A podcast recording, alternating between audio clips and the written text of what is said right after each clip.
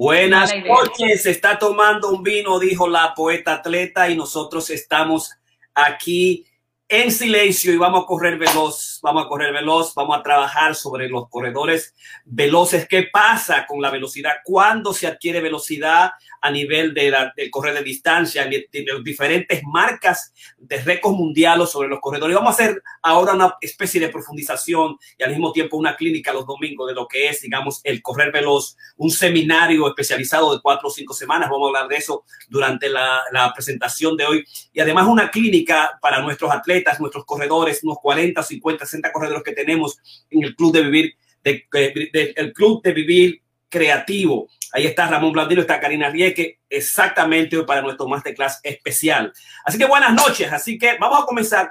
Recuérdate de nuevo que lo más importante es vacunarte. Ya yo, Karina, tuve mi segunda dosis hace dos días. Gabriel, su primera dosis. Y Ramón ya tiene su segunda dosis.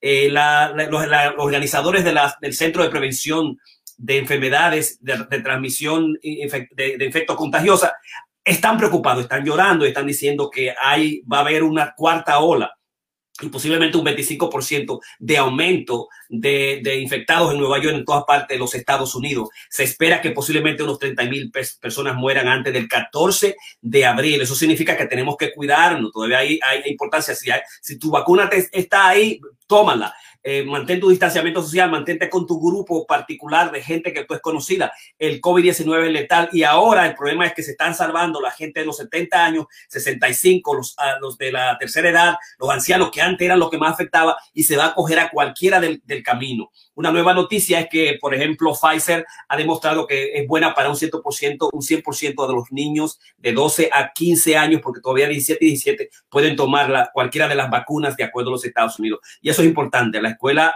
va a permitir, digamos, vacunar a los muchachitos desde los 12 años en adelante. Así que recuerda eso, esa, esa el cuidado que debemos tomar. Corona Creativo comenzó casi un año, el 17 comenzamos un año y vamos a profundizar los temas. ¿Cómo estás, Ramón Blandino? ¿Cómo te encuentras?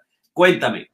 Eh, bueno, bien, eh, un poquito eh, con, la alergia loca, pues, nada más que a mí se me ocurre ponerme a trabajar en el patio un día como hoy y, y desenvolvando cosas ahí en el, en el parque, o sea que, pero estoy bien, mañana es Viernes Santos, termina la semana y qué bueno que están con nosotros. Qué bueno, sí, es Viernes Santos, así que mira lo que te tengo, te tengo un regalo, yo compré dos libros de esto para ti, es de El hombre del momento, el, el, el, el Mesías salvaje el Mesías salvaje. Así que hay uno para ti, uno está firmado y dice a Ramón de Jorge, Ramón Blandino, los dos salvajes yunguianos. Doctor Pitison y Ramón Blandino. Así que ya tú sabes, eso está para ti. Compré otros, esos son los del día, porque estamos trabajando durante tres o cuatro semanas, 16, eh, 12 eh, semanas, en los miércoles, a lo que es Billón Orden, más allá del orden, las reglas, las nuevas reglas para vivir. Karina, ¿cómo te encuentras? ¿Cómo te estás?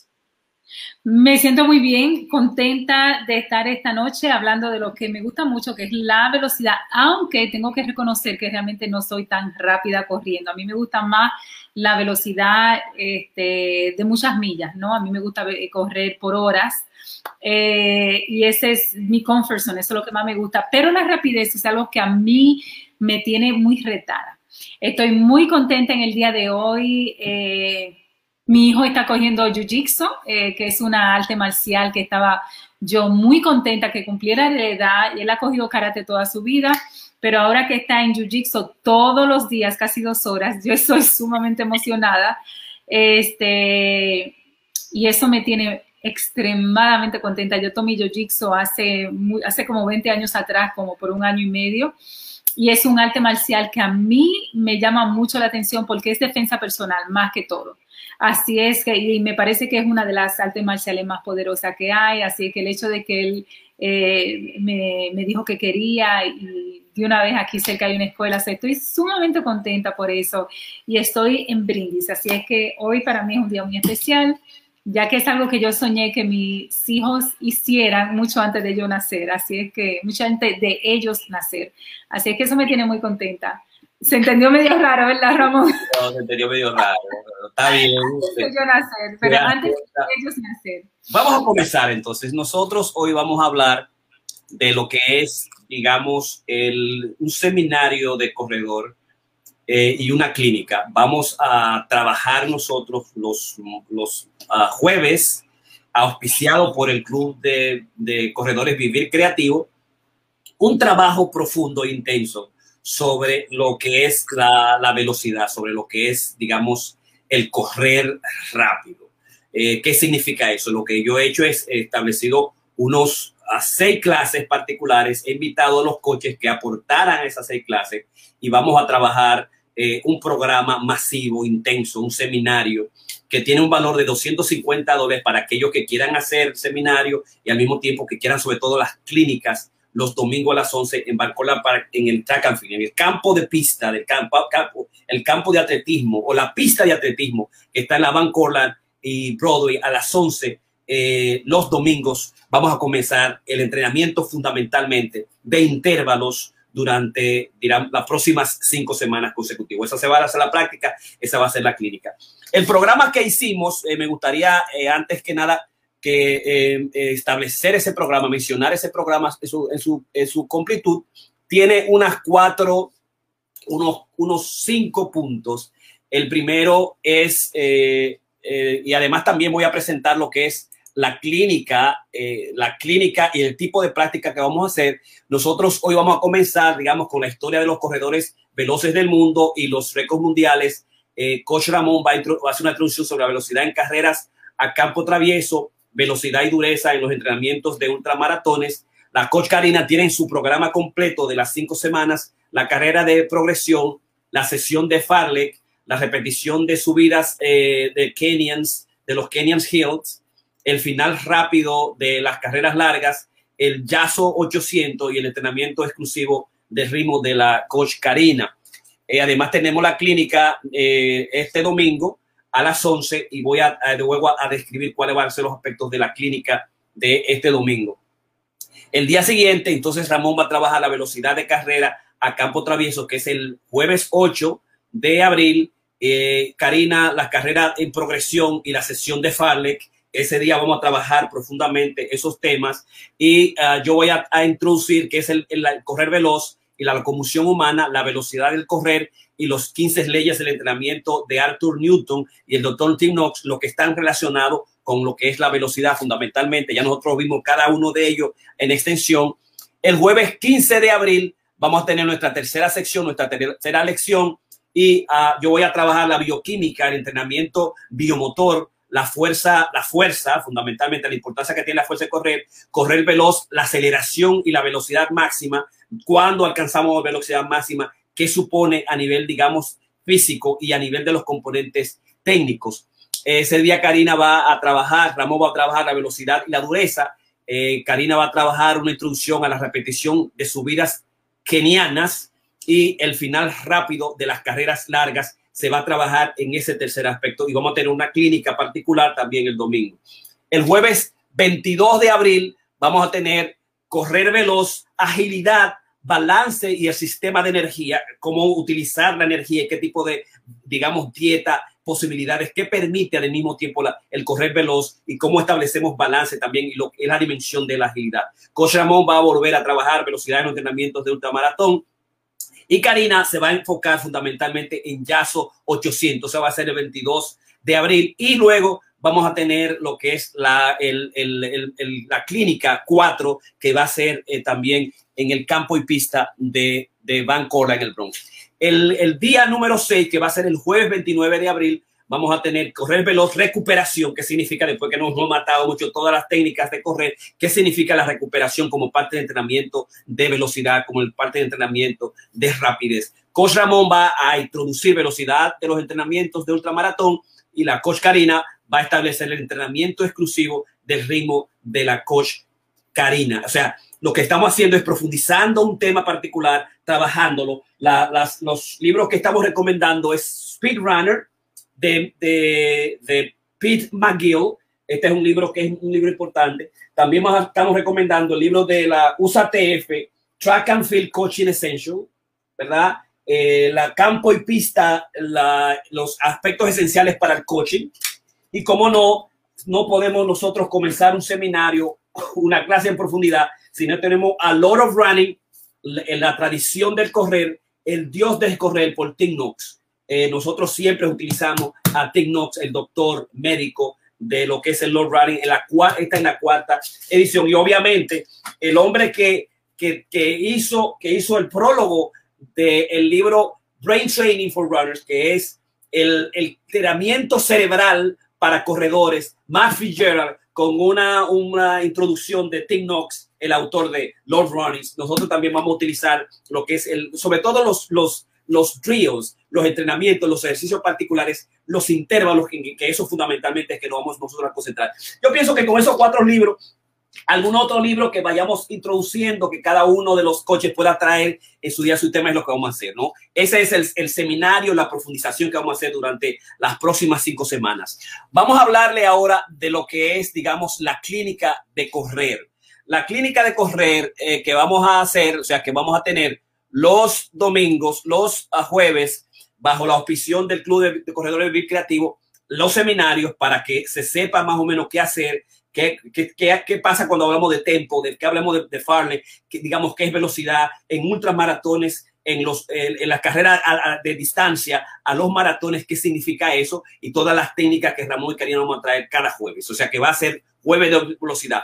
Este domingo, que es el primer clínica velocidad, vamos a hacer lo que es un, cal un calentamiento. Va a estar, los, las, los intervalos van los cuatro estar, digamos, estructurados en cuatro partes. La primera parte es un calentamiento de, de estrellamiento dinámico para las cinco secciones y vamos a finalizar con una milla, con, continuar con una milla de calentamiento a paso de recuperación. Vamos a hacer 3 por 4, que sería más o menos una milla de intervalos a paso suave con 3 minutos de recuperación activa y vamos a finalizar con una milla de entrenamiento a paso recuperación. Es decir, que nosotros vamos a correr exactamente 3 millas los domingos consecutivamente y vamos a comenzar con una milla en calentamiento a paso recuperación. A paso recuperación para mí puede ser un 13, puede ser un 14, un 15. Para Ramón puede ser caminar o puede ser simplemente total. En el paso que tú te sientas mejor, que no tenga tanto esfuerzo, que digamos tu esfuerzo sea aproximadamente que tenga un, digamos, 20, un 30, 40%, te sientas lo más cómodo. Es cuando tú te vas a recuperar en cualquier tipo de carrera. Vas a continuar con una milla que es la milla de, digamos, de, recuperación. Y luego nos vamos a, a, a la pista y vamos a hacer digamos, cuatro intervalos de tres intervalos de 400 y ahí los intervalos lo vamos a hacer a paso suave y cada intervalo el atleta lo va, simplemente lo que va a hacer es que lo va a medir, yo corro, lo mido con Strava, paro, lo corro con Strava, tres intervalos y lo voy a correr a paso suave. O sea, el paso suave para Jorge no es el paso suave para Karina o no es el paso suave para Judy o para Rafi. Es el paso suave que tú te sientas lo más cómodo posible, lo más, pero no es tu velocidad máxima. Y tú lo vas a medir y vas a tratar de imitar ese, misma, ese mismo intervalo, ¿no? Si tú lo hiciste que un minuto, dos minutos, tres minutos, los 400 metros, debe que exactamente hacer tus tres intervalos, tus tres 400 eh, metros a la misma velocidad. Esa es, digamos, la clave. Y luego, que en esos tres intervalos lo que vamos a hacer es tres minutos de recuperación activa. Yo corro, ¿verdad? A, una velocidad suave, una velocidad suave, tres minutos caminando para descansar. O yo puedo quedarme, yo puedo tener la opción también de hacer recuperación pasiva. Tú te quedas ahí dando tus tres minutos. Pero la idea es que tú le des la vuelta de nuevo suavemente caminando a la pista y uh, luego hace tres más, cuatro, hace otra, otra rueda más, otra vuelta más y otra vuelta más y tu tres vueltas, cada tres vueltas va a ser tres minutos de recuperación. Esa es la primera. En el segundo, lo que va a variar es, digamos, en el segundo día, lo que va a variar son, va a ser la misma estructura, calentamiento, estrechamiento dinámico, una milla de calentamiento a paso de recuperación, 300, eh, 400 metros tres veces, pero lo que va a, variar son los minutos. En vez de descansar por tres minutos, como, en la el domingo, el próximo domingo vamos a descansar por dos minutos. Eh, y vamos a hacer las 400 millas al paso suave, digamos, que tú has establecido en el, anterior. En, la tercera, en la, clínica, no, perdón, en la, clínica de velocidad número dos va a ser a pasos rápidos. O sea, la primera semana paso suave, la primera, la segunda semana a pasos rápidos con dos minutos. O sea que ahí se aumentó, aumentamos la velocidad y también aumentamos los minutos en la segunda sección. En la sección número tres vamos a, a, tener, digamos, el cambio que va a haber es, eh, digamos, paso suave de nuevo y eh, tres minutos y ah, en vez de ser tres, tres veces, vamos a aumentar a cinco veces las, eh, los, los intervalos. Eso a nivel, digamos, de la, de la 3. En la, en la clínica deportiva número 4 vamos a tener el, el, un calentamiento, entrenamiento dinámico, una milla de calentamiento a paso de recuperación, cinco veces, cinco por cuatro, es decir, cinco intervalos de 400 y hacer a pasos rápidos. El anterior era cinco intervalos a paso, digamos, suave y este es cinco intervalos con dos minutos de recuperación, el, otro era tres minutos de recuperación. Y el último va a ser, digamos, un calentamiento de entrenamiento dinámico, una milla de calentamiento a paso de recuperación, siete veces, siete veces y un minuto de recuperación, siete intervalos y un minuto de recuperación activa o pasiva, ¿no? Eso lo vamos a lograr nosotros en los próximos seis semanas. Es decir, yo puedo comenzar el domingo fácilmente a hacer mis tres, suavecito, hago mi, milla de recuperación y mi milla de, de mi, milla, mi milla de recuperación al principio, al final, y simplemente doy tres vueltas tranquilamente y lo, lo cambio. Eh, así lo que voy a hacer es cambiar en la próxima o las millas o los intervalos o los minutos o la rapidez y así va a ser, digamos que voy a hacer mi asunto de velocidad. Esa, digamos, la, la presentación de la clínica y todo lo que vamos a hacer durante esta semana. ¿De acuerdo? Eh, vamos entonces a, yo voy a iniciar a presentar eh, el, el, tema brevemente de lo que vamos a hablar hoy. Una vez que hemos presentado nuestra programación, eh, lo más importante de todos los deportes es el correr veloz, ¿verdad? Todos los deportes, ya sea el, el, digamos, el básquetbol, el béisbol, el soccer, eh, cualquier deporte, el tenis, eh, tú vas a tener que aprender a correr hacia los lados horizontales o hacia adelante o hacia atrás.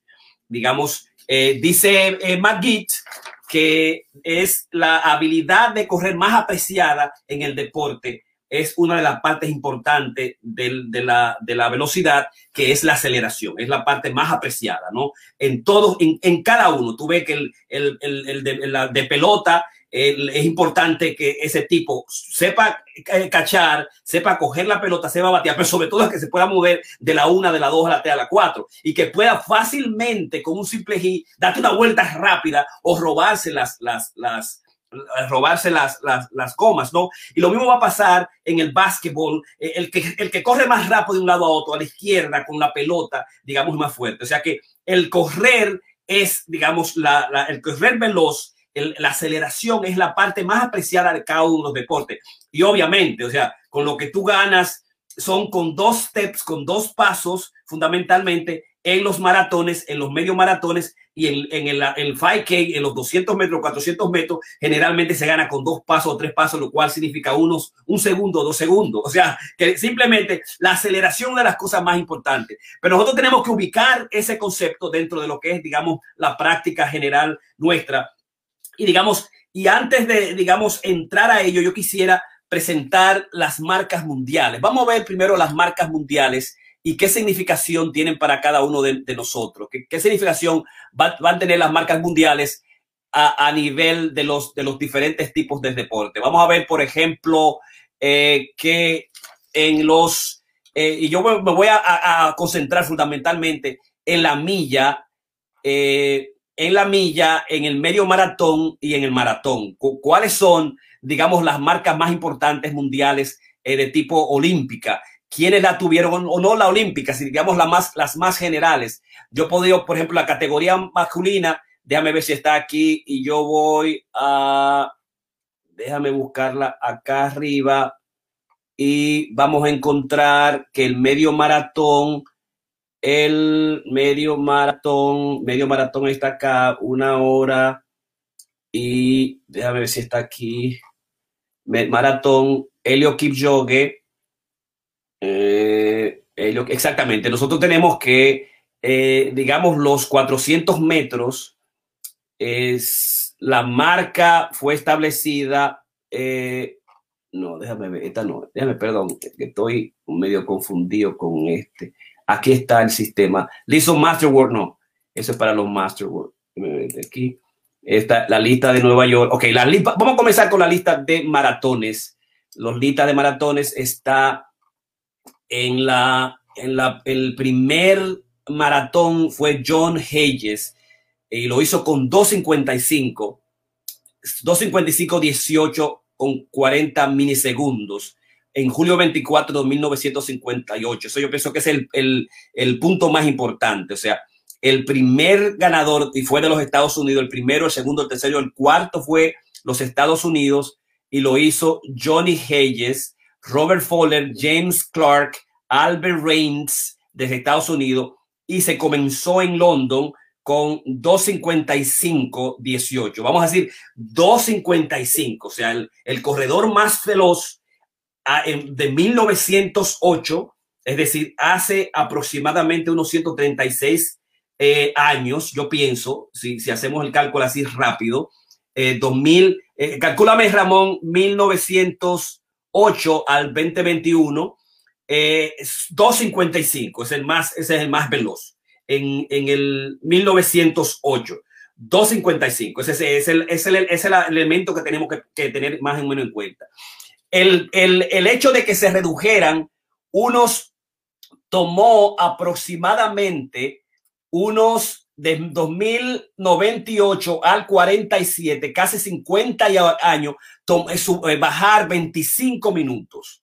Y posteriormente llegarlo del 25 hasta el 2001, eso es del 25 aproximadamente, eso fue en 1947, de 1947 hasta la fecha, si hacemos un cálculo así rápido, es decir, 10, 20, 30, 40, 50, 60, 70, 80, 90, unos años grandísimos, eso tendría que hacer el cálculo, pero de 1947 hasta el 2000, hasta el 2018, con Helio Kiyoge, eh, se, se, pudo eh, bajar 25 minutos, es decir, que aproximadamente en ciento y pico de años, un, un, unos 100 años, es que se pudo bajar las 55 o los 55 minutos o los 54 minutos. Johnny Hayes, 255 y en la actualidad 20139 lo, lo hizo eh, Helio Kipchoge.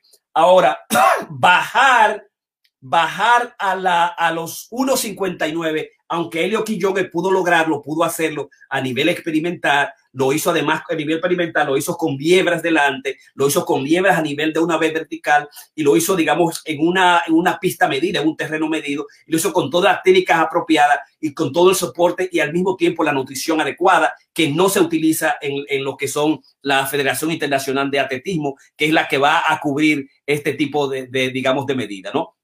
Entonces lo pudo alegrar con el, el Vapor, el Vapor Fly, Flies en el 2019, lo hizo el, el, ciento, el 159 Challenge y lo logró, digamos, por esas condiciones particulares. Pero nadie ha podido vencer, digamos, es la, la capacidad de bajar, correr el maratón por debajo de las dos horas. Estamos todavía en dos horas, dos horas, un minuto y 39 y es Elio Kiyoge de Kenia. Eh, dos horas, dos minutos de, eh, de Kenia, lo hizo eh, Dennis eh, Kimoto, lo dejó en 2.5.57. Wilson Kipsan lo dejó en 2.3 eh, minutos 23. Patrick Macau, 2.3.38, en, también de Kenia. Luego dio Haile Gebrselassie de, de Etiopía, lo hizo en el 2008, 2007 también venció su propio récord. Y Paul Tergait en el 2004, en el 2000, en el, en el 2003 lo hizo, digamos, en el 204. Entonces vamos a ver que en el 2000 comienza eh, la, la, ola, la ola, digamos, de los, de los africanos, sobre todo de Etiopía, Etiopía y Kenia, que lo eh, comenzaron a dominar completamente los maratones y fundamentalmente los récords mundiales. No solamente ganar fuertemente la mayoría de los maratones en cualquier lugar, sino fundamentalmente ganar eh, establecer los récords mundiales. Así que, y, la, y digamos, el, el país o el campo fundamental medido, el más largo, el más recto, la, la, digamos lo que se considera la pista mejor para maratón va a ser Berlín. Vamos a ver, por ejemplo, cómo Poltergeist, Haley Gebrselassie, eh, Gebrselassie, Patrick Macau, Wilson Kipsan, Dennis Kimeto y Helio Quillo, todos lo hicieron en, en Berlín desde el 2005 desde el 2004, 2004, 2003, 2003, 2003, 2002, 2000, ah, eh, perdón, 2018, 14, 13, eh, 11, 2008, 2007, 2003 son las marcas mundiales y lo establecieron las, los, el Kenia y también Etiopía y ahora la marca mundial la tiene sobre todo Elio Kipchoge, ¿no? Que es 201.39, mientras que el primer maratón fue 258.18. O sea, que para nosotros, digamos, la clave está, la clave de velocidad, la, la, la, meta fundamental, el reto fundamental de un maratón está en el hecho de cómo llegar, cómo bajar a los al 1.59 en competencia, no digamos en estructuras científicas organizadas con liebres y con todos los elementos que se hizo, digamos, en el, en el trabajo particular que se hizo, que hizo Elio Kiyoge, eh, digamos, con la estructura fundamental que estableció en Nike. Ese es por un lado. El otro aspecto es, digamos, eh, los maratones de Nueva York. Los maratones de Nueva York están, el primer maratón lo ganó Gary Murke de los Estados Unidos con una eh, eh, velocidad de 2.31.38. Luego lo más importante fue Bill Rogers que ganó el 76, 77, 78, 79 y luego Alberto Salazar lo hizo en el 80, 81, 82. Lo hicieron con 209 que es el récord mundial. Lo estableció, digamos, en 1980 Alberto Salazar que le ganó a Bill Rogers. Otro de, las, de, los, de los grandes eh, eh, corredores de la época, déjame si está aquí, eh, Andrés Espinosa, Germán Silva, Germán Silva dos veces, John Cowie dos veces, Paul Target en el 2005, ese es de Kenia, y luego hasta el 2013, Geoffrey Mutai vuelve de nuevo a dominar desde el 2010, desde el 2010, desde el 2007 Martín Ley comenzó la, velocidad continua y constante de los kenianos y de Etiopía. Ahí tenemos 2007, lo gana Martín Ley. Luego, posteriormente, en el 2010 es eh, Gebrasalesi, Gebra Mariam. Luego, Geoffrey Mutai. Y va a continuar Geoffrey Mutai en el 2013. Eh, Winston Kipsang en el 2014. Stanley Biwott en el 15. Girmani Gebrasalesi en el 16, el 17 Geoffrey Kenworo de Kenia, Lelisa de Sisa en el 2018, Geoffrey Kenworo, que es un carajito jovencito, eh, eh, ¿verdad? Del grupo también de, de, Kenia, y en el 2020 Kelvin Quinn, bueno, 2020, lo, eh, United States, el 2020, pero se hizo a nivel virtual pues, debido al COVID, a la pandemia de COVID-19. Esos son los hombres. Las, en el caso, digamos, también del maratón desde Nueva York de las mujeres, vamos a encontrar eh, la primera ganadora fue Best Bonner y luego la más importante reconocida es Greta Waits de, Norway, de, Noruega. Greta Waits lo ganó en 78, 79, 80, 81, 80, luego perdió por Alison Roe en 1981 de Nueva Zelanda y luego comenzó en 82, 83, 84, 85 Greta Waits y en 86 Greta Waits y luego, una de las más importantes ganadoras también, Tegla Loruope de Kenia, ganó dos veces 94, 80 y 95.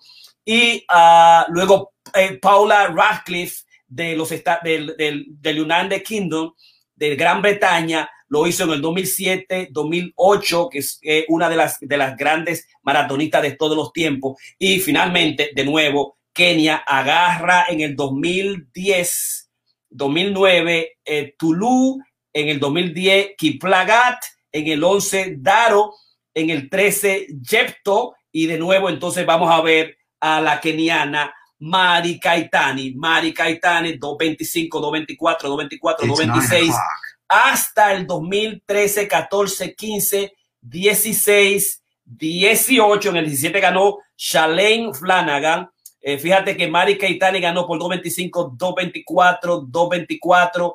Eh, Shalaga, Shal, uh, Flanagan ganó por 2.26 con 56. Y luego el, año siguiente, 2018, Mari Keitani ganó a Kenia y en el 2.19 ganó Joyceline Jebkoseyi, Kenya, y se quedó Mari Keitani. Recuerdo que la vimos que se quedó por atrás, mientras esta tipa fuerte, grande y alta, le ganó en el 2.19 y en el en el 2020 se canceló por el COVID-19. Esos son, digamos, los maratones hombres y nueve.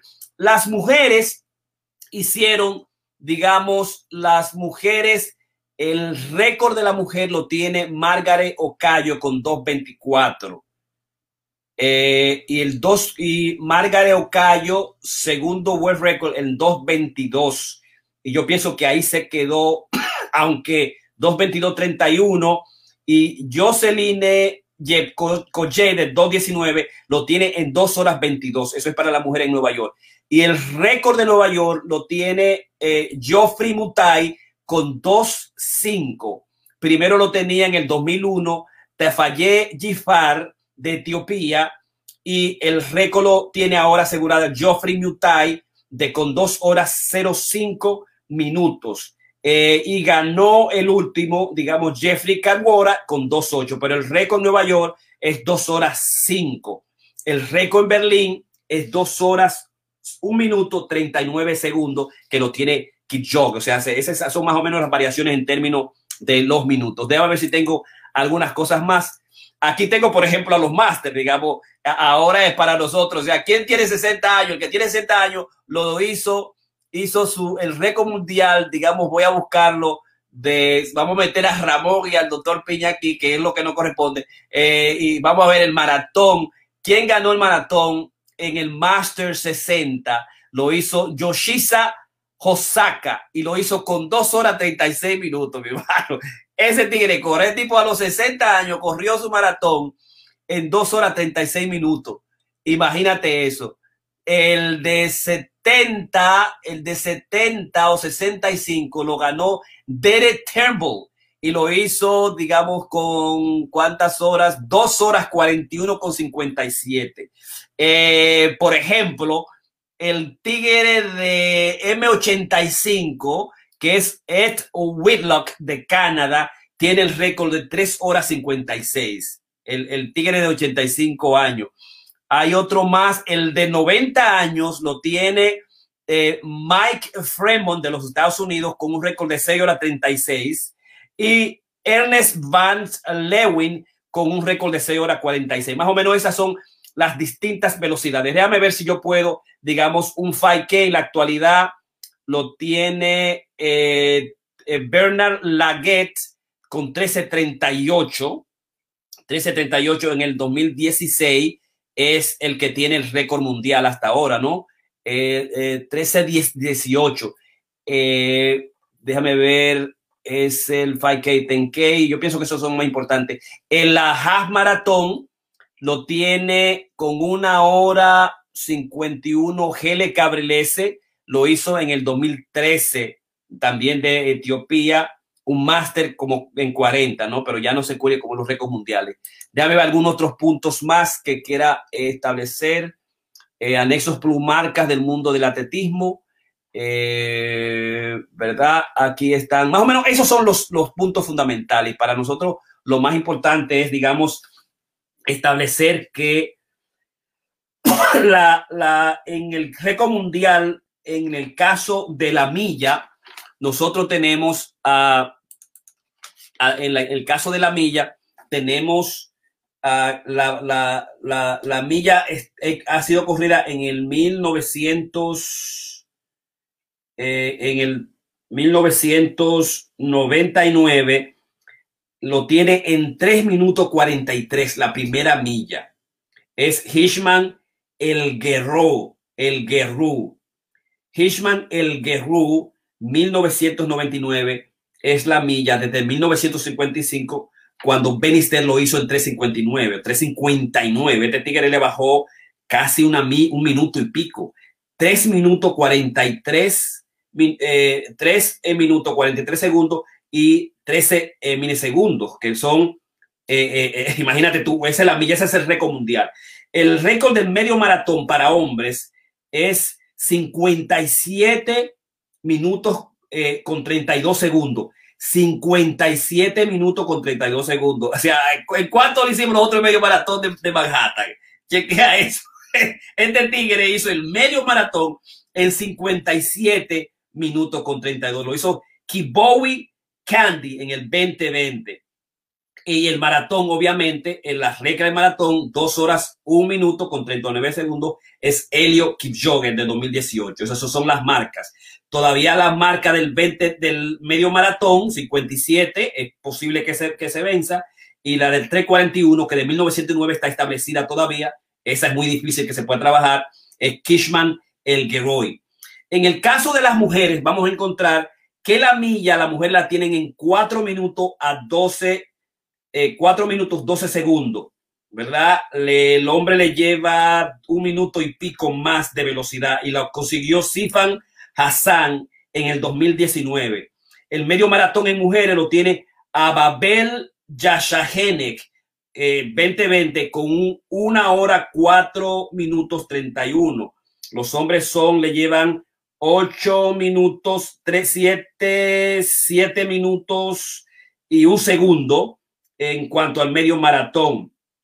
Eh, y el maratón, dos horas, 14 minutos, Brigitte Koskei en el 2019. Esas son los récords mundiales en términos de la milla, que es lo que tenemos que tomar en cuenta del medio maratón y del maratón para tanto los hombres como para las mujeres.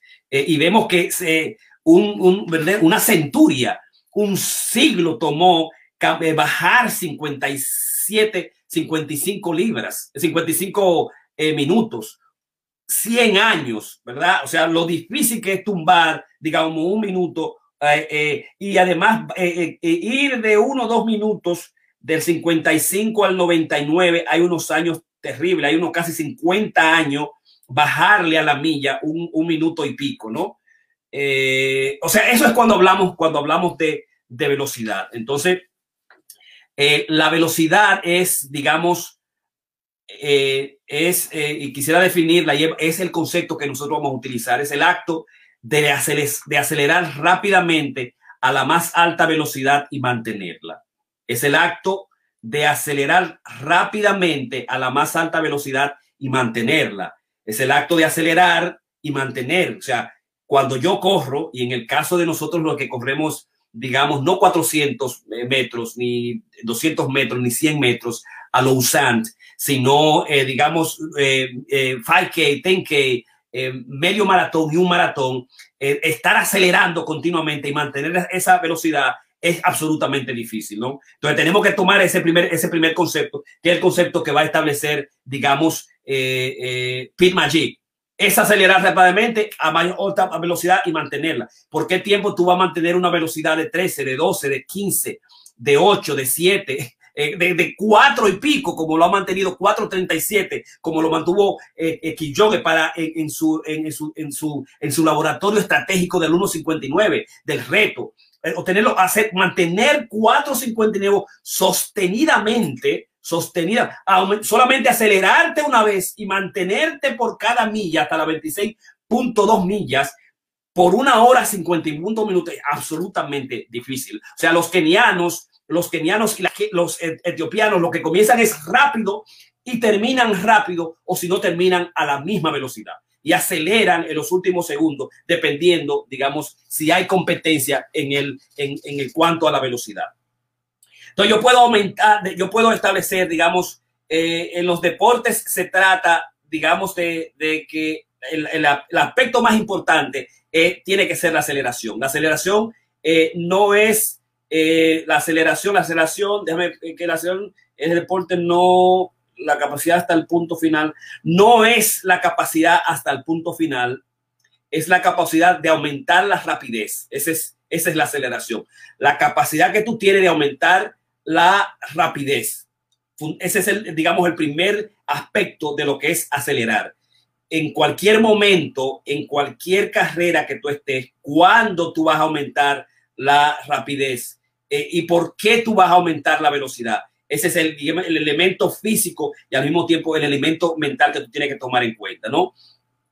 Y eh, el, es el, primer aspecto. En los deportes se trata de aceleración. Esa es la clave. Por eso se gana. Eso es lo más preciado. Eh, la rapidez no está en el punto final. La rapidez no es hasta el punto final. Ese es el elemento. Tú no puedes correr del punto A hasta el punto B. Es tu capacidad de aumentar, digamos, la rapidez, que es la aceleración. es además la habilidad de ganar rápido en un tiempo corto, en un tiempo corto. ¿Y que estamos hablando? Un paso o dos pasos, o estamos hablando, eh, digamos, de un segundo, dos segundos, o uno o dos segundos. Esa es la diferencia que tú vas a ver cuando el primer lugar, el segundo lugar y el tercer lugar. En, en, en medio maratón, el medio, bueno, en el caso de los 200 va a ser mililésima de segundo. Eh, eh, en, términos de ganar. Pero digamos en, lo que son el medio maratón, maratón y los 5K, 10K, va a ser un paso, dos pasos, van a ser uno o dos segundos aproximadamente. Entonces, es la aceleración, es la habilidad de ganar, de ganar rapidez en un tiempo corto. Es la proporción en la que tú cambias de dirección, de una de derecha a izquierda, en qué, en qué capacidad, con qué razón, con qué capacidad tú puedes cambiar de un sitio o cambiar de un lado para otro o entrar, digamos, a la, a la marca. Eso va a ser simplemente segundo, o sea, a la izquierda o a la derecha, ya sea que tú estés tripleando para conectar, o sea que tú estás dando un, un, touchdown, la rapidez que tú tengas va a depender cuándo tú puedes lograr y en qué tiempo. Entonces tú, tú vas a ver que no es un minuto, tú vas a ver que, no, que acelerar no es un minuto, que no es dos minutos, que no es tres minutos, que no es cuatro segundos, sino es la capacidad de aumentar en, un momento determinado en el tiempo más corto. Eso yo pienso que es el concepto que debemos establecer y dominar, ¿no? Porque, y además también es el hecho de que nuestros atletas comienzan corriendo rápido. La gente cuando va a correr cree que hay que correr rápido. Eh, nosotros tenemos amigos que comienzan y yo tengo que comenzarlo a 8 eh, y yo tengo que meterte a 8 y yo tengo que hacerlo a 9 y siempre yo tengo que correr porque si yo salgo y no corro rápido y no me acelero, yo no estoy corriendo, ¿verdad? La gente está acelerando, la gente está haciendo rapidez, la gente está haciendo velocidad cuando no está preparado, cuando no tiene las condiciones, digamos, para correr rápido, ¿no? Ese, ese yo pienso que es el, el, el aspecto de este seminario hoy, hoy que lo comenzamos tomarlo muy en cuenta, ¿no? Eh, y en cuanto a las leyes que corresponden, a las leyes de Newton y a las leyes del correr eh, sobre el entrenamiento, es que en la ley número 3 y la ley número 4, que vamos yo la voy a trabajar a profundidad en la próxima clase, es el entrenamiento primario. Eh, primero para la distancia, que es lo que nosotros hacemos. Un año, dos años, cuatro años, trabajando las distancias, ganando, ganando distancias semanales, eh, que es preferible no, no planificar tus distancias, el ganar distancia, entrenar de distancia por día, sino por semana y hacerlo por mesociclo, digamos por tres o cuatro semanas y hacerlo durante todo, todo el año, que sería, digamos, tu macrociclo, ¿no? Entonces, entrenarte primero por la distancia, solo luego y solo luego para la rapidez. La rapidez se deja y en el caso de, digamos, de, de, no, que bregó muchos eh, muchos maratones y lo hizo a buena distancia, nunca hizo entrenamiento, digamos, de velocidad. Eh, eh, lo hizo fue trabajar simplemente la distancia, ¿no? Esa es la ley número tres. Entrénate primero para la distancia, es tu objetivo. Y cuando nosotros entrenamos para la distancia, lo hacemos en, en paso suave, ligero, que yo pueda re, respirar. Eh, y luego después trabaja la rapidez. Y cuando tú vas a trabajar la rapidez, tienes que trabajarla con una persona que lo haya hecho, tienes que trabajarla con un coach, tienes que trabajarla con gente que esté a tu mismo nivel, ¿no? Eh, la rapidez es algo que es especializado y toma tiempo, toma un año, dos años, tres años, cuatro años. Mira, mira cómo es de cómo, cómo cuánto pasaron 100 años para un atleta correr de, de 2.55 a 2.1 como Kiyoge o sea, todo ese tiempo que hay que hacer meterle fila para correr. O sea, velocidad no es un asunto muy serio. Yo vi un atleta que se sentó conmigo desesperado, eh, eh, medio raro, eh, eh digamos, delirando. yo no sé lo que está sucediendo, me está pasando, pero mi vida ha cambiado. Porque yo he querido volver como antes. Y yo quiero correr como yo corría. Hice los dos horas 35 el último maratón, cinco años, pero ahora yo no lo puedo lograr y ahora yo quiero correr y yo quiero correr en la misma, en la misma velocidad. Mi hermano, no, jamás. O sea, tú, tú tienes que hacer todas, la planificación de tu carrera, tú puedes, tú tienes que hacerla durante el año y ver si tú puedes cambiar a un minuto, un minuto por cada año. ¿Verdad? Eh, dos minutos, un minuto por, por, cada año aproximadamente. O sea, si nosotros hacemos el análisis de, de, los, de los maratones y los récords mundiales, tú vas a encontrar, por ejemplo, que el 2005, de las dos horas cinco, bajar cinco minutos fue del 99 hasta él eh, hasta, hasta el de 2018, 99, es decir, casi 20 años para bajarle 5 minutos. Para bajar un minuto fue 99 al 2002, fueron 3, 3, 3 años aproximadamente, y lo hizo eh, eh, Kilar Kinauchi, ¿verdad? Pero bajar 10, 10 minutos fue del 67 hasta el 2018 son unos años largos, ¿no?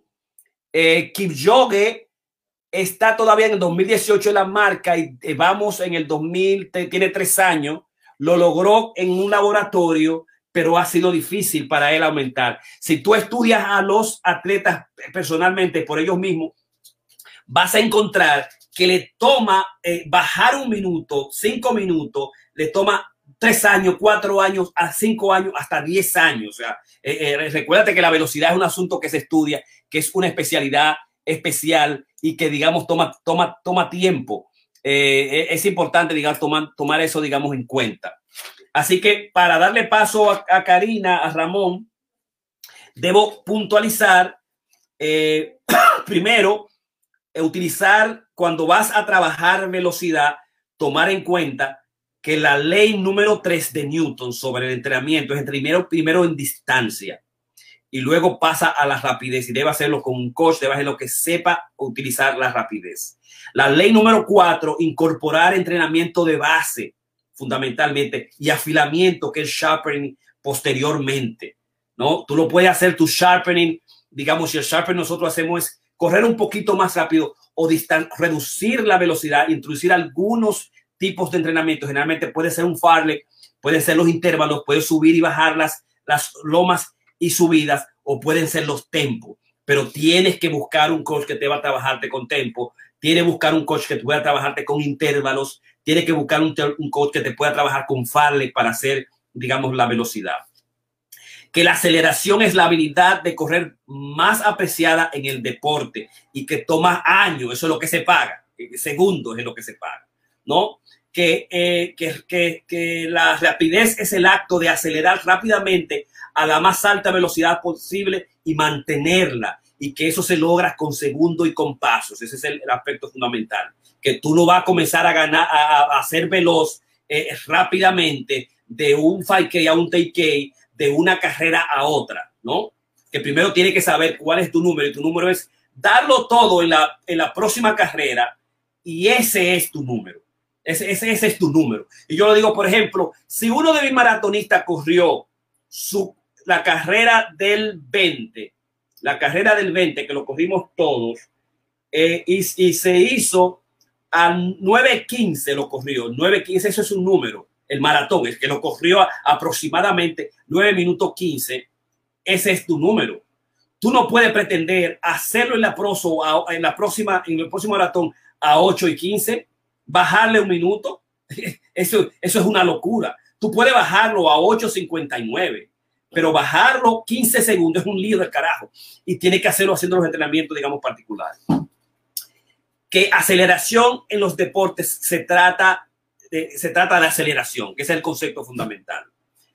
Que eh, no se trata de rapidez hasta el punto final, que es tu capacidad de aumentar la rapidez y que es la habilidad de ganar rapidez en el tiempo corto, es la proporción en la que tú cambias de dirección, ¿no? Y yo voy a quedar con que es la capacidad de aumentar la rapidez, es la habilidad de ganar rapidez en un tiempo corto. Es decir, tú no puedes estar compitiendo con alguien si tú comenzaste tu medio maratón o si tú comenzaste tu, tu, tu, tu o tu maratón desde que tú comienzas. A, a, competir con el tipo y comenzar a acelerar y acelerar en la, en la, en la, en la milla 5, en la milla, en, el, en la milla 10, en la milla 15, eh, en la milla 20. No, tú vas a mantener sostenida tu, tu, tu paso, tu ritmo.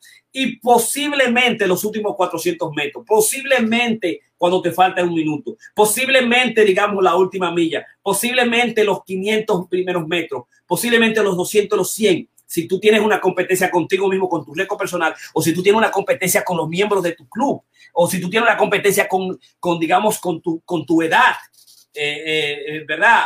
con tu edad para tú establecer una récord tipo, en, términos generales o mundiales, ¿verdad? Que esa aceleración se va a hacer, digamos, en la, en la, al final de la carrera. Eh, eh, no, y hay gente que comienza a trabajar contigo, a meterse delante, a echar para adelante. Cuando comenzamos, por ejemplo, los 5K que quieren irse en la primera milla rápida, la segunda también, y después en la última milla, los 200 últimos metros, están muertos, están explotados. No tienen los números, no tienen el condicionamiento, no tienen la base que se necesita para, digamos, después meterle absolutamente, digamos, velocidad. ¿Qué tipo de digamos, de, ejercicio de velocidad es el más importante, es el que utilizó Bannister para bajar las tres, la, por debajo la sub 4, la, la sub 4, el, fue el intervalo. El, intervalo es, digamos, el ejercicio para los que corren distancia más importante. Eh, pero hacer los intervalos tiene, digamos, unas reglas particulares eh, que de eso también yo voy a hablar en, la próxima, cuando tú vayas a utilizar intervalos. Por eso tú ves que Alberto Salazar en los 60, en los 50, en los 90, la gente que ha avanzado, que ha corrido, eh, lo ha hecho a través, digamos, de intervalos. La gente de Kenia también desarrolla velocidad una o dos veces a la semana, una a dos veces a la semana, no todos los días, ¿verdad? En el caso de nosotros puede ser una vez al mes, tú hacer un intervalo. Y eso es lo que nosotros vamos a enseñar con la clínica los domingos. Cómo hacer los intervalos, cuál es tu intervalo, cómo tú medirte para tú aumentar tu velocidad y cuáles son las técnicas y cuáles son los elementos fundamentales de, esos intervalos. Pero tú vas a encontrar que el intervalo es la parte fundamental. El primer atleta que utilizó, por ejemplo, eh, los, la velocidad, comenzó a entrenar velocidad, lo hizo en 1910 si no era correr, eh, darle, darle distancia, pero nunca hacerlo velocidad. El primer atleta que hizo, utilizó Farley, lo hizo en el 1964, que es el juego de distancia, ¿no? Luego los intervalos se comenzaron a utilizar, digamos, lo, se, se utilizó en eh, los intervalos, lo comenzaron a utilizar fisiólogos y, el team de fisiólogos en Alemania y el, el primero que lo usó fue Bannister para las cuatro millas. Eh, eh, lo hizo Satopek también. En los 50 y los 60 comenzaron a utilizarse los intervalos. Jimmy Peters y Buddy Edelin también lo hicieron. Alberto Salazar en el 70, Steve Jones en 1980 comenzaron a utilizar los intervalos. Los, el, el este, el norte y South África, los corredores África en los 90 también, y ahora las nuevas eras de los milenios han comenzado a entrenar, a hacer sus entrenamientos de velocidad, fundamentalmente con lo que son los intervalos. Y eso es importante, digamos, eh, digamos, tomarlo en cuenta. Hay otro aspecto, déjame si puedo, digamos, establecerlo, es que los intervalos no se pueden hacer más de 30 segundos a 5 minutos de duración.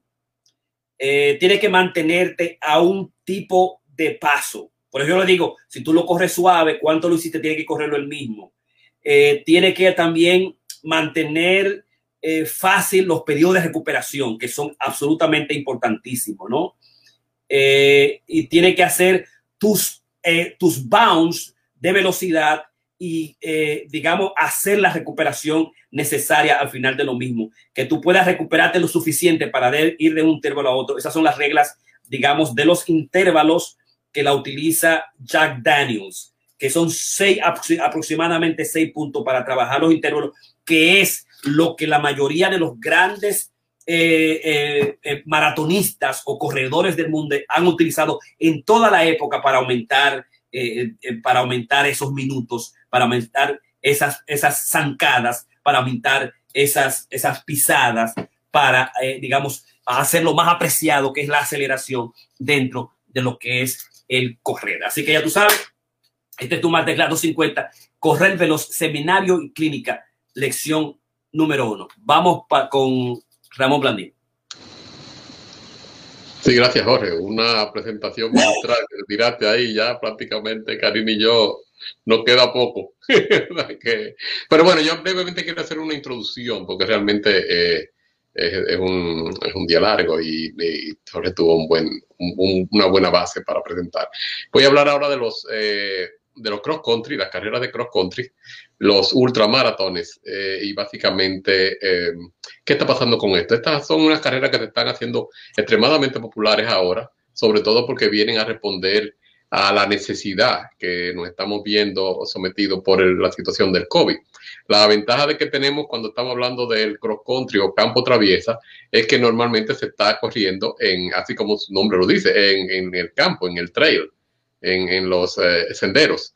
Y eh, en Europa básicamente ha sido una explosión, sobre todo en España, que ahora, sobre, sobre todo después de la, de la pandemia, pues se han suspendido todos los maratones y medio maratones, 5 y 10K, y ellos han visto como una solución la, las carreras de eh, los eh, cross country. Eh, aquí también nosotros hemos tenido otra versión que se está popularizando mundialmente, que es la de los Ragnar. Ragnar, que es un, es un hombre básicamente que creó un, un, un entrepreneur, o sea, una persona muy negociante y utilizó esto de, de, esta digamos, de, de, la mitología vikinga. Y básicamente simplemente es el, el cross country, es solamente que este se corre, es, una, es un híbrido entre cross country y, y también eh, ultra, pero se corre en equipos. Se corre en equipos, nosotros tuvimos la oportunidad de hacerlo hace un par de años en Guayanda Lake, en New Jersey. Uno empieza a correr el, el viernes por la tarde eh, y básicamente va hasta el otro día. Son unas 180 y pico de millas, pero cada persona, cada participante, y son unos teams de, de, viejos, como fueron Karim y Jorge, que se metieron a correr cuatro, esto, y lo tuvieron que hacer dos veces, pero normalmente cada, cada team, que, que es de ocho personas, tienen un más o menos un, tres eh, rondas que hacen aproximadamente unas 18 millas y la van corriendo uno detrás de lo otro, es como de relevo. Y eh, básicamente Jorge y Karina y a los dos otras personas que estaban en ese team tuvieron que hacerlo pues dos veces. O sea que ellos hicieron cada uno 32 millas en un periodo de 24 horas desplegándose. Y sí, eso es mañana, tarde y noche. No se para nunca. Tú arrancas a correr a, a las 5 de la tarde y termina a correr al otro día a las 5 de la tarde. Y uno hace todo esto. Y claro, es bellísimo porque esto es al, lado de un lago, este particular. Lo hacen en el país entero, bueno, en el mundo entero están corriendo y ya vuelven otra vez. Este año empiezan a, a hacerlo. Ellos antes tenían dos versiones, la que llamaban glamping, que es que ellos tenían muchísimas casitas de campaña y todo ready donde tú vives, como un hotel, pero así acampando. No, tú llevabas tu propia casa de campaña y uno salía cuando entraba un, corredor, le pasaba una banda que tenía en, la muñeca al, próximo corredor y entonces se arrancaba. Este año la, nueva variedad es que son dos corredores. Van a haber dos corredores al mismo tiempo porque hay personas que tienen dificultades en la noche. mi querida Karina es una de ellas. Y entonces, pues, si te toca a las 3 de la mañana meterte en una montaña de esas, pues, eh, estando solos realmente es, no es fácil. Entonces, ellos entendieron, entendieron esto y van a hacerlo ahora en, en pareja. Es el mismo concepto. Pero este es, uno bastante más, más bien es de, de socialización, de grupo. Los cross country realmente eh, el, que normalmente uno ve que se ha practicado tradicionalmente, son grupos de, es un equipo de siete donde están realmente corriendo cinco. Lo podemos ver mucho en, cross country, eh, ahí practicándolo en Van Corland por ejemplo, aquí en, Nueva York, en el Bronx. Y son muchas, eh, ah, son unos campeonatos nacionales. Normalmente son jóvenes y adolescentes y jóvenes adultos. O sea, que ustedes pueden ver, estas carreras normalmente son entre dos millas y media hasta siete millas. Y bueno, pues se va el team y el, y el, el team siempre trata de, de, que los cinco corredores puedan llegar por encima del próximo grupo. Hay diferentes eh, eh, escuelas o, o, universidades que están practicando esto, pero esto ahora se ha ido ahora extendiendo y ya lo están corriendo, como digo, no solamente la, las universidades y esto, los grupos, sino que lo están haciendo a nivel también individual. Y además de eso, hay un par de carreras de estas bastante difíciles aquí en, en los Estados Unidos, sobre todo en el área del, del este, del sureste del país, donde eh, están, por ejemplo, en Colorado, en Texas y en Nuevo México, en esos sitios que se están tirando unos, unos eh, eh, una competencia bastante, bastante difícil. La ventaja que uno tiene con esto es que las que estamos viendo aquí o las que estamos practicando nosotros cuando nos juntamos no son técnicas. Cuando estamos hablando de, de, de técnica es que no estamos hablando de la técnica de tu correr, estamos hablando de la superficie estamos corriendo aquí, básicamente tenemos una, que otra piedrecita eh, en el sendero, muchas hojas pueden haber, eh, algunas raíces, pero no es el tipo que nosotros eh, utilizamos cuando vamos a, digamos, Guaguayanda, que eso es la, básicamente en una montaña, en una loma, y ahí hay pues hay, hay despeñadero de un lado, hay ríos del otro, es bastante, eh, es bellísimo, pero sí es un poquito más complicado. A esos eh, se le llaman eh, los senderos técnicos. Uno usualmente en eso tiene hasta que usar los, los palos de, de caminar para mantener el equilibrio y evitar caerse. En, en, en, España están haciéndolo mucho, sobre todo en las Islas Canarias y en, en las zonas montañosas de, de España. Y como digo, se ha popularizado muchísimo por el hecho de que en este caso tú estás bastante protegido, digamos, de, del COVID, porque estás en un ambiente abierto completamente. Las personas nunca están todas juntas porque no pueden un trail, uno tiene que ir detrás del otro, o sea que hay una, una distancia social, si se quiere, eh, obligatoria. Y por supuesto estamos usando máscaras. Tenemos, hay máscaras especiales para uno correr que te permiten, son de tela, te permiten respirar y, son, son bastante caritas, pero son especializadas para este tipo de, cosas. Bueno, si vamos entonces a hablar del, del ultramaratón, eso es otra cosa que se está popularizando muchísimo. Eh, en esto, como dijo Jorge, aquí la velocidad es relativa. Porque estamos, hemos hablado muchas veces de que uno no puede tener las dos cosas, o sea, volumen y velocidad. Eh, es bastante imposible de tú entrenar. O sea, cuando hablamos de, de, volumen es la distancia, la cantidad del espacio. Y cuando estamos hablando, bueno, eh, un, maratón, ustedes saben, son 26.2 millas, pero cuando estamos hablando de un ultra, estamos hablando de 50 millas y por ahí para arriba. O sea, de 50 y de 100 millas son los más populares. Existen algunos eh, que hacen para matar gente, que mucha gente, por ejemplo, estuve viendo un documental de uno que hay en, en Colorado, que realmente son 200 millas en tres días y normal, empiezan unas 1.200 personas y normalmente lo terminan 30 o 40, o sea que, y eso es eh, corriendo mañana, tarde y noche. Es otra, es otra metodología y por supuesto requiere toda una, una técnica de, de, resistencia para uno poder hacer esto, porque estamos hablando en uno de estos casos, y en África hay uno muy popular también, que es cerca de, del monte Kilimanjaro en el cual uno tiene que eh, empieza a subir y llega hasta los 8000 metros. O sea que imagínense ustedes corriendo en campo traviesa, subiendo por una montaña y tiene que no solamente que está subiendo, no es una montañita tipo la que nosotros vemos aquí, estamos hablando de, de 5000, 6000, 7000, 8000 pies de altura. O sea que tiene que tomar no solamente en cuenta en términos de la velocidad, el oxígeno, la falta de oxígeno, el entrenamiento que debe tener, la alimentación y todo esto. Pero a mí particularmente me, satisface mucho el, no estoy todavía a nivel de, ultra, eh, eh, en los cursos que hemos hecho, por ejemplo, Karin y yo, eh, para poder certificarnos avanzados en US Track and Field ah, y en el Roadrunner Club of America, pues tenemos toda una sesión dedicada a los ultras. Eh, y, tenemos parte, por ejemplo, en US Track and Field de los cross country. Entonces vamos a estar hablando un poquito más de eso en detalle en las próximas sesiones, pero hoy quería darle eh, un, digamos, un pequeño acercamiento para que tengan la, la, posibilidad de ver que no solamente estamos hablando de 5K, 10K, medio maratón, maratón y este tipo de cosas, sino que existen otras opciones. Y por supuesto, en este tipo de opciones es por, por olas, como lo tenemos también en, los maratones y medio maratones. Sobre todo ahora ustedes han visto que el New York Running Club of America empezó con las restarting races, que básicamente es de 3 millas, 4 y 5 millas en los diferentes condados. Son 500, 600 y hasta 1000 personas eh, están corriendo en vivo en, ciertas áreas. En, Brooklyn hicieron uno, recientemente tuvieron uno en Central Park, creo que fueron cuatro millas, y realmente es, es, bastante traumático porque no, no, tienen mucho público y van saliendo en grupo, empiezan como a las 3 de la mañana, porque es cada 10 minutos que sale uno una hora, no como cuando estamos haciendo las carreras tradicionales que siempre hacíamos, que íbamos por corrales. Y el corral entre uno y otro eran dos minutos de separación y cada corral podía tener las letras mientras más tanta más gente, porque era lo que corremos más al paso.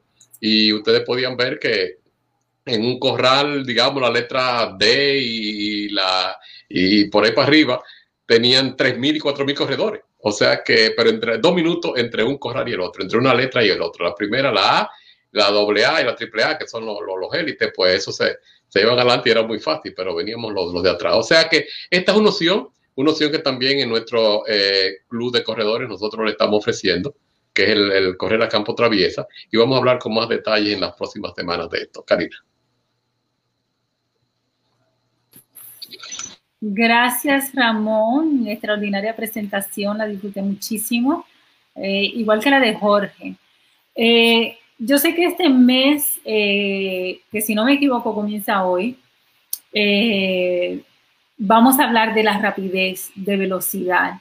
Este, pero yo quiero hacer una cláusula, como un paréntesis, de de que yo siento de que sí es importante que nosotros los corredores de alguna forma entendamos que debemos de ir más rápido.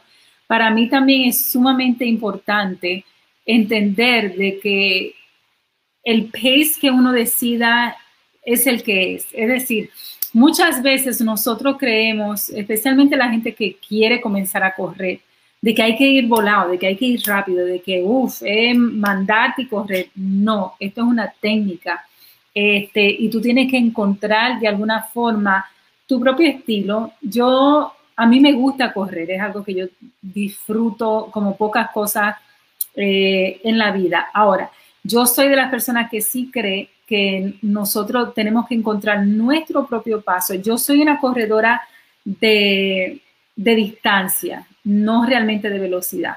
Entonces, para mí es tan importante, primero porque muchas veces yo, por años, yo siempre he corrido, pero yo no me sentía como una atleta, yo no me sentía como una corredora porque yo nunca he sido muy rápida. Y la rapidez no ha sido mi fuerte. Ahora, yo puedo correr, como hice el, domingo, el sábado, con Jorge corrí tres horas. Y a pesar de que al, terminar las tres horas, la última milla me pareció desesperante, como que sentí la carrera sumamente larga Quizás puede ser el hecho de que Jorge nunca habla conmigo. Él se mete en un, él se mete en un Zoom, él se mete como en un, en un de y va con sus propios demonios él ahí. Y yo voy, quisiera hablar o quisiera reír, yo me voy cantando, ¿no? Cuando voy con él, porque él realmente no entra en nada. Yo a veces pongo canciones, pongo música alta o yo canto, le busco conversación, lo miro a ver si él reacciona. Para nada. Pero eh, yo siento que lo más importante es nosotros buscar eh, una velocidad que para nosotros tenga mucho sentido. Y para mí eso es muy importante. Este, pero dentro de eso yo también siento que es importante nosotros entender de que hay formas, hay mecanismos, hay destrezas, hay técnicas que te van a ayudar a ser mucho más rápido. Obviamente, este, yo estoy menos joven que antes, eh, sin embargo corro mucho más rápido eh, que corría hace quizás 10 años atrás. Y yo siempre me preguntaba, pero ¿por qué la gente como que sigue avanzando un segundo, avanza dos segundos, avanza tres segundos y yo me quedo en el mismo lugar? Y era que realmente yo no, no, yo tenía la, la, tenía la motivación, tengo el entusiasmo, pero yo no tenía la técnica. Yo solamente sabía que yo quería correr. Y siempre lo he hecho de que tengo, qué sé yo, 15 años.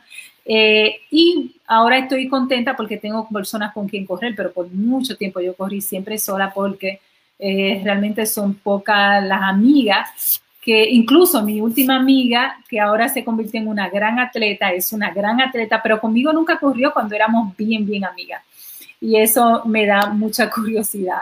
Entonces, parte de esas técnicas, de, esa, de, eso que uno aprende, esa metodología, es la diferente rutina que tú tienes que incorporar dentro de tus, de tus eh, entrenamientos semanales. Eh, nosotros todos sabemos qué se siente eh, y somos familiares cuando nosotros queremos realmente hacer una corridita, ¿no? Nosotros realmente sabemos qué necesitamos, cómo se siente. Pero, ¿qué se sentirá? ¿Cómo se siente eso, darlo todo?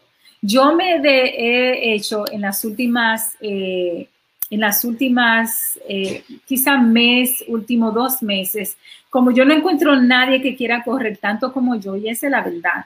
Eh, entonces, siempre estoy como, como aguantar. Porque si vamos a correr, la gente dice, bueno, son tres millas, son cuatro millas, a veces yo me quiero ir más largo, a veces quiero irme más rápido. So, yo lo que he hecho es que al final de mi rutina, cual sea, ya sea de tres millas, ya sea de cinco millas, yo lo que hago es que los últimos, qué sé yo, 600 eh, metros, 800 eh, metros quizá, me voy súper rápido. Y de alguna forma eso me, me alimenta esa necesidad de, de, hacer un día en correderas rápidas. Este, porque yo siento que ya eh, es como que ya es lo que necesito, mi cuerpo lo pide y además, un secretito, te pone sumamente en forma. Cuando nosotros corremos eh, y le damos velocidad, aunque sea un día en la semana, es lo que más shape te pone tu cuerpo.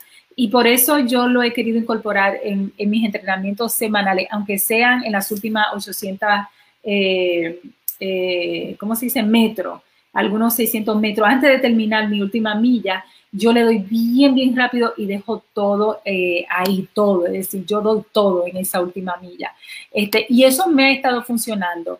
Este, claro, yo lo que quiero establecer es que cada semana, un día a la semana, hacer ese tipo de entrenamiento. Pero, ¿qué pasa con ese entrenamiento eh, y esos diferentes niveles de entrenamiento? ¿A qué sabe eso?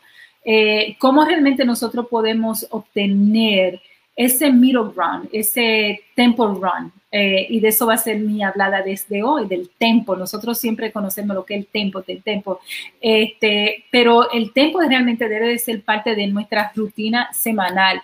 Dentro de cualquier workout que tú estás haciendo, puede ser para entrenarte para un medio maratón, incluso para entrenarte en una carrera eh, corta de tres millas, que usualmente son mucho más rápidas porque son tan cortas que tú puedes en, de algún momento dejar todo lo que tú sientes ahí. Entonces, es importante nosotros entender que ese entrenamiento eh, hace que tú desarrolles diferentes pace, diferentes realmente pasos, velocidades, este, y que tú puedes incorporar a lo que son tus habilidades. Eh, y lo más importante de todo eso, que también vas a probar lo que son tus límites dentro de una carrera. Y eso es realmente, si, si tú corres y tú no sabes cuál es tu límite, yo conozco muy rápido mis límites. A mí me gusta mucho, mucho retarme, pero yo soy una corredora que conoce mucho su cuerpo, soy una corredora que conoce mucho sus límites, mis do's and don'ts que yo puedo, que no puedo hacer, este, y y aunque me gustan los retos, me encanta este, los challenges, me encanta que alguien me diga, vamos, de aquí a aquí, es decir, soy muy competidora de una forma bien personal, ¿no? Porque yo siempre quiero vencer mi propio récord, eh, el que establecí en la última entrenamiento, ni siquiera de carrera, es de entrenamiento. Entonces, para mí eso es importante. Un, un workout, un entrenamiento te ayuda realmente a entender las diferentes velocidades que tú tienes que sentir, porque realmente correr es un, es un deporte de, de tu sentir tu cuerpo, sentir tus límites y saber hasta dónde tú lo puedes llegar y también sentir lo que son tus habilidades. Eh, y, eso, y eso a mí me parece esencial para cualquier corredor. No solamente este, es tu probar cuál es tu fortaleza mental, dentro de, una velocidad, ya sea corta o larga, ¿eh? Este, pero también hacer un acceso a lo que son este, tus, tu potencialidad a, larga, a largo correr o a corto correr, correr a velocidad corta, este, es decir, más al paso o velocidad mucho más rápido. A la capacidad realmente que tienen tus músculos de desarrollarse, este, de, cómo tú puedes realmente darle oxígeno mientras tú corres a cada parte de tus músculos para que ellos realmente se vuelvan más suaves y puedas correr mucho más veloz. Y eso es realmente esencial. Es decir, si tú entiendes que corriendo tú puedes darle oxígeno. Y eso me tomó mucho tiempo aprender, el hecho de yo entender que cuando yo corro, mis músculos necesitan oxígenos, oxígeno, este, dentro de los músculos mientras yo corro y eso me hace una corredora eh, suave, rápida, pero mucho más eficiente en cada, en cada corrida. Es decir, si ustedes ven, yo estoy mencionando corridas suaves, eh, como corridas eh, rápidas, en, la misma, en el mismo valor, porque realmente tienen el mismo valor. Yo siento que a veces es tan difícil correr rápido como correr lento. A veces es tan difícil correr corto, rápido, que largo, sumamente eh, lento. Es decir, los dos conllevan este, las mismas habilidades con relación a, nosotros fortalecer eh, y tener lo que son nuestros eh, récords.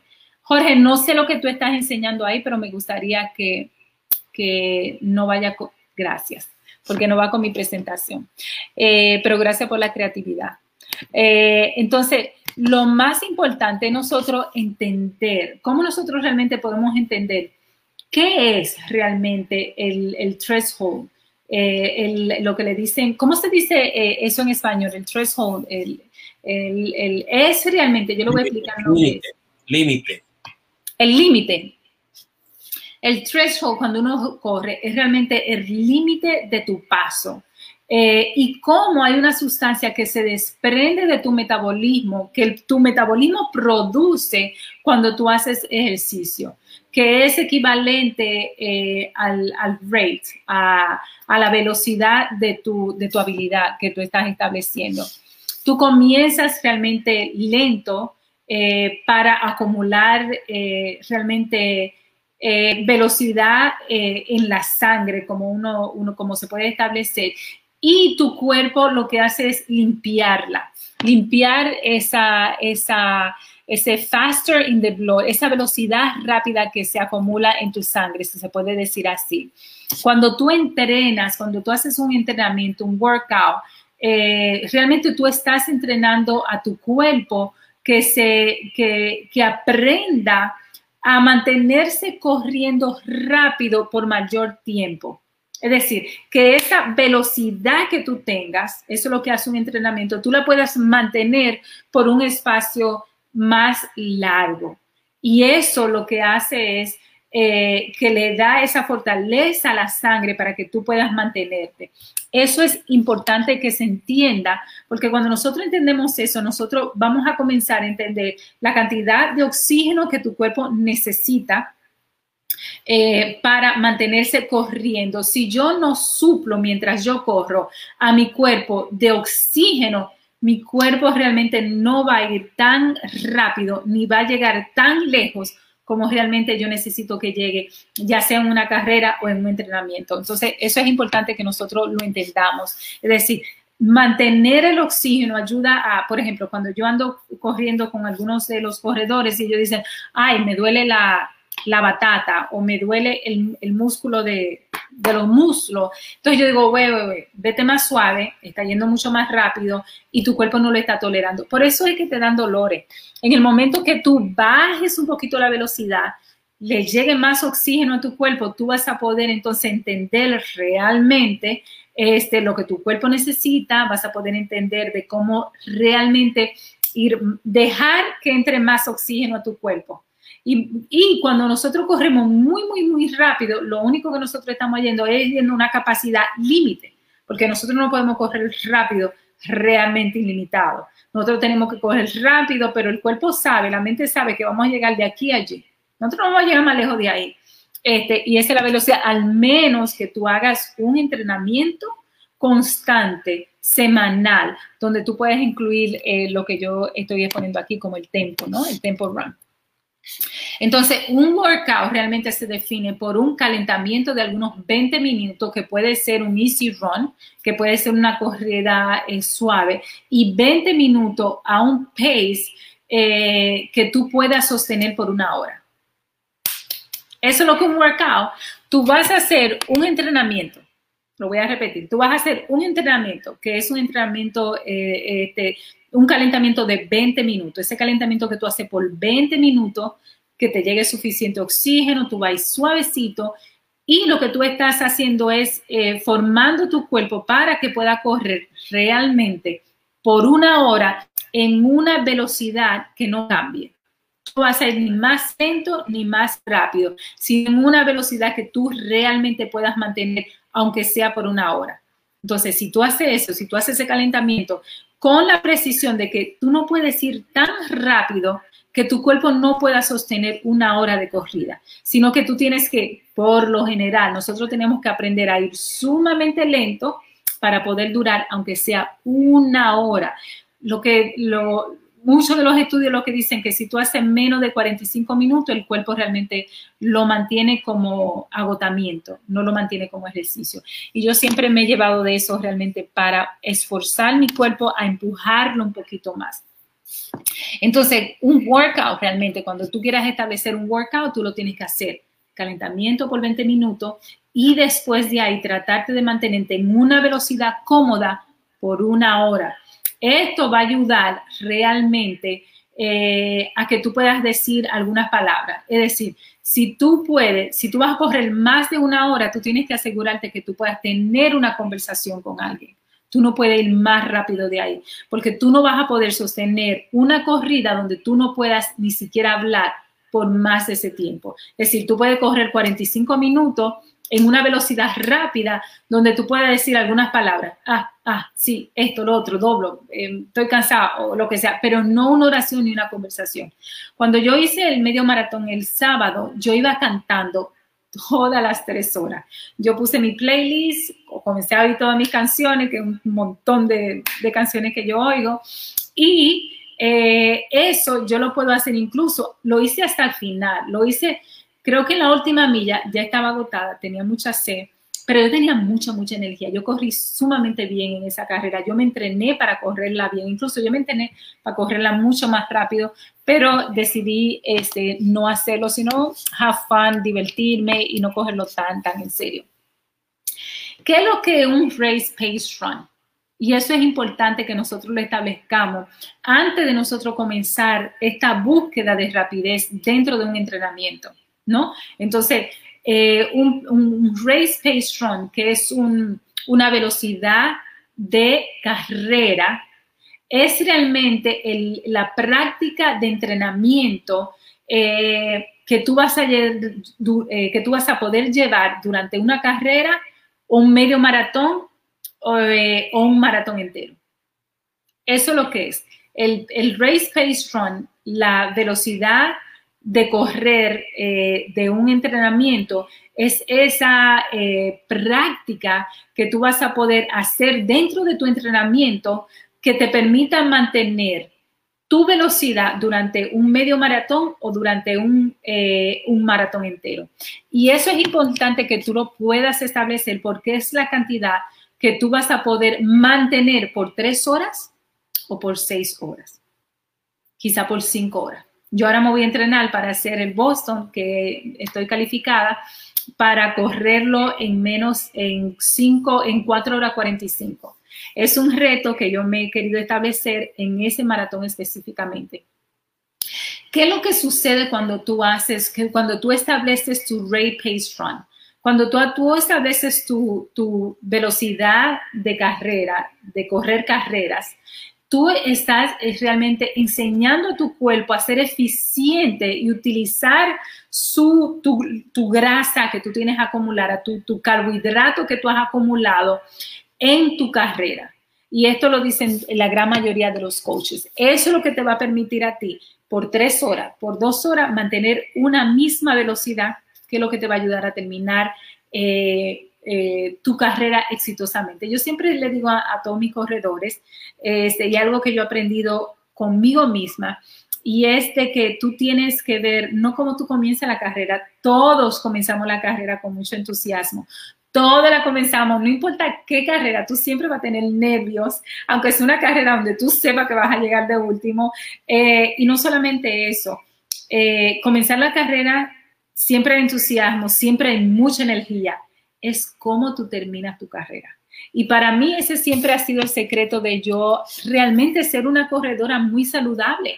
Este, porque yo no mido como yo la comienzo. Yo sé que yo voy a comenzar una carrera con entusiasmo, con alegría, eh, siempre brincando, saltando, contenta, como si fuera un día de reyes.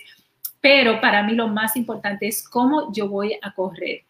Eh, en, mi, en mi última milla, cómo yo voy a llegar a la carrera y para mí es el reto mayor, porque yo quiero llegar a la carrera lo más fuerte que yo pueda.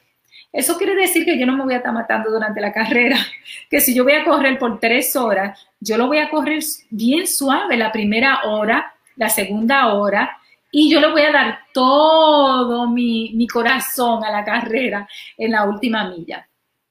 Si tú estás entrenando para un medio maratón, eh, tú debes de calentarte por lo menos por dos millas. Y eh, tú tienes que establecer eh, la, tu pace, pace uh, run, tu, tu, paso de carrera por las, las próximas de 6 a 8 millas dependiendo cómo tú, seas, tú te has entrenado. Y debes hacer lo que nosotros llamamos un cool down, que es un eh, cogerlo suave, ¿no? Durante las millas que, que, así, que así lo hacen. Entonces, si tú entrenas, si tú haces un calentamiento en un medio maratón, por lo menos por dos millas, eso es lo que yo siempre establezco. Eso quiere decir que yo voy a ir a un pace, quizá para mí, quizá de 13, quizá me meta a 14, porque yo lo que estoy calentando mi cuerpo, pero por 6 a 8 millas yo le voy a dar sumamente en mi paso, el cual yo me he entrenado, para durar una cantidad estable de corredera.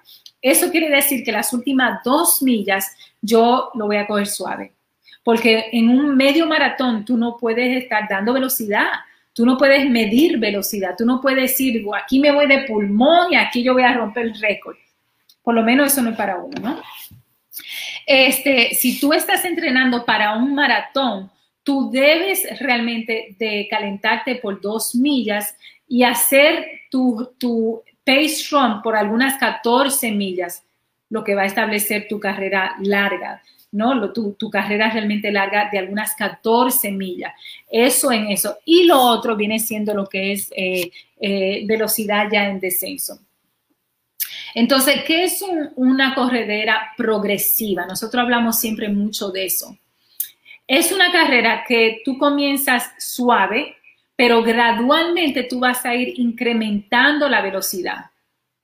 Y eso te enseña realmente, se me cayó mi arete, pero eso te enseña realmente a tener conciencia de tu paso.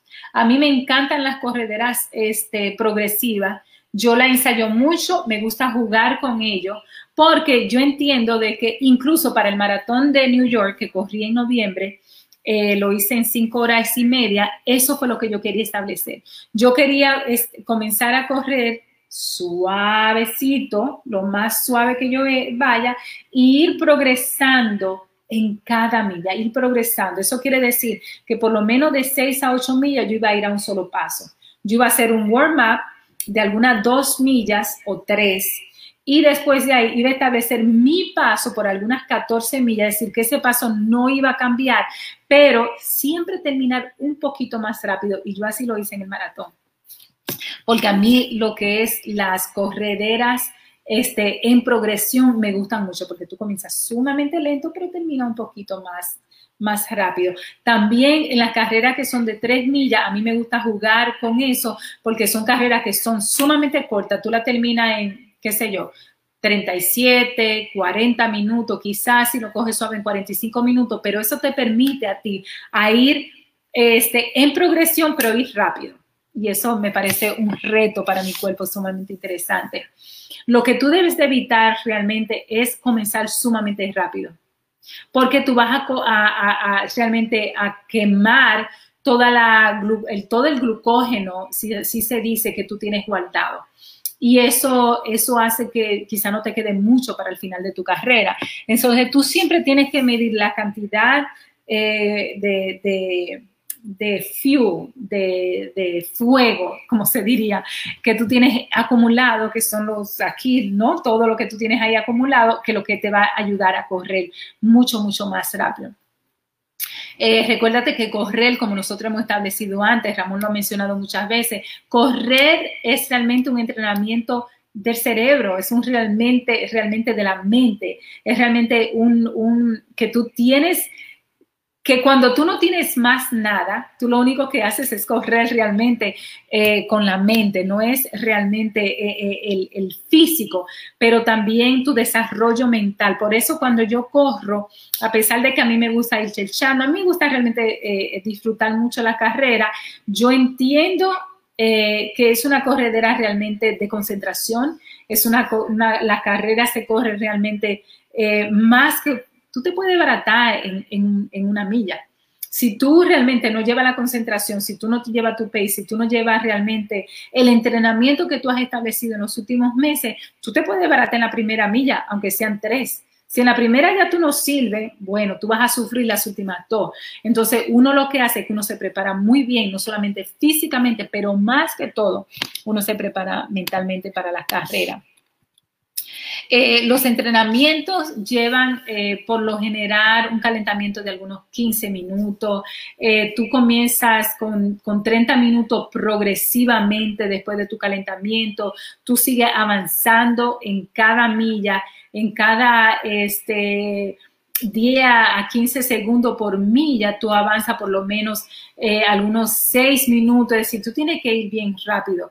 Tempo realmente es eso eh, tempo esa progresión dentro de tu, de tu corredera, lo cual tú tienes que terminar con un cooldown de algunos 10 minutos.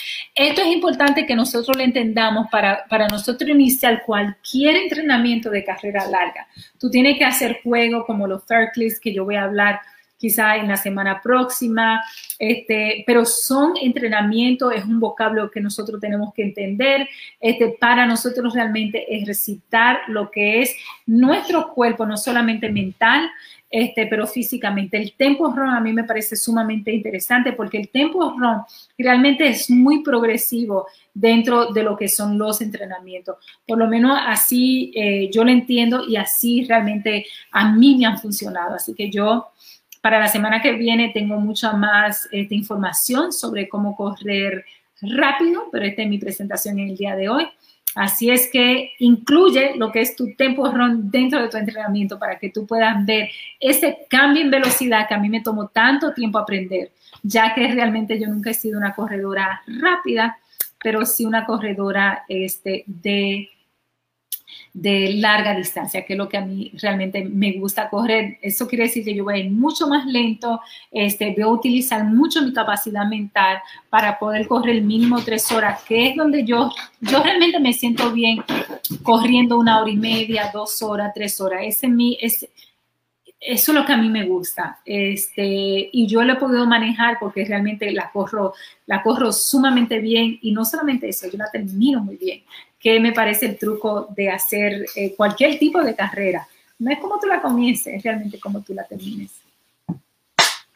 Excelente. Señoras y señores, vamos entonces a darle ahora que acabo de descubrir los números. Antes de que darle los números de la medio maratón, ahí tenemos lo que fue nuestra carrera, nuestro medio maratón, eh, que lo hicimos eh, como lo prometimos al club, que lo íbamos a hacer de la parte norte, de norte a sur, en ese bello lago que fue comenzamos las 13.1 millas, en lo que es el ceremonial del hambre, allá arriba en Upstate, en el, en el uh, Sendero Imperio. Eh, y ahí comenzamos Karina y yo, dejamos el carro, es una zona chulísima, bellísimo, una zona de picnic fabulosísima, muchos patos. Ya aquí está, ahí estamos ya por Tibet, estamos corriendo al Tibet, que es ya en el, en el sendero del norte del, del sur del condado. Eh, todavía tenemos ahí el, el, eso ya cuando está en Van Corla completo, eso es corriendo a la milla número 8, por ahí 15 más o menos, eh, todavía milla 15. Eh, ya estamos aproximándonos más hacia el Van Corland, todo el proceso hacia Van Corland. Eh, pasamos ahí el, centro deportivo, ya estamos en Barcola, esas son fotos en Barcola, centro de, la, la, Casa del Deporte. Estamos allá, o sea, comenzando en principio, y ese es todo lo que nosotros hicimos. Pero aquí acabamos yo de cubrir, señoras y señores, la gente, la gente que ganó.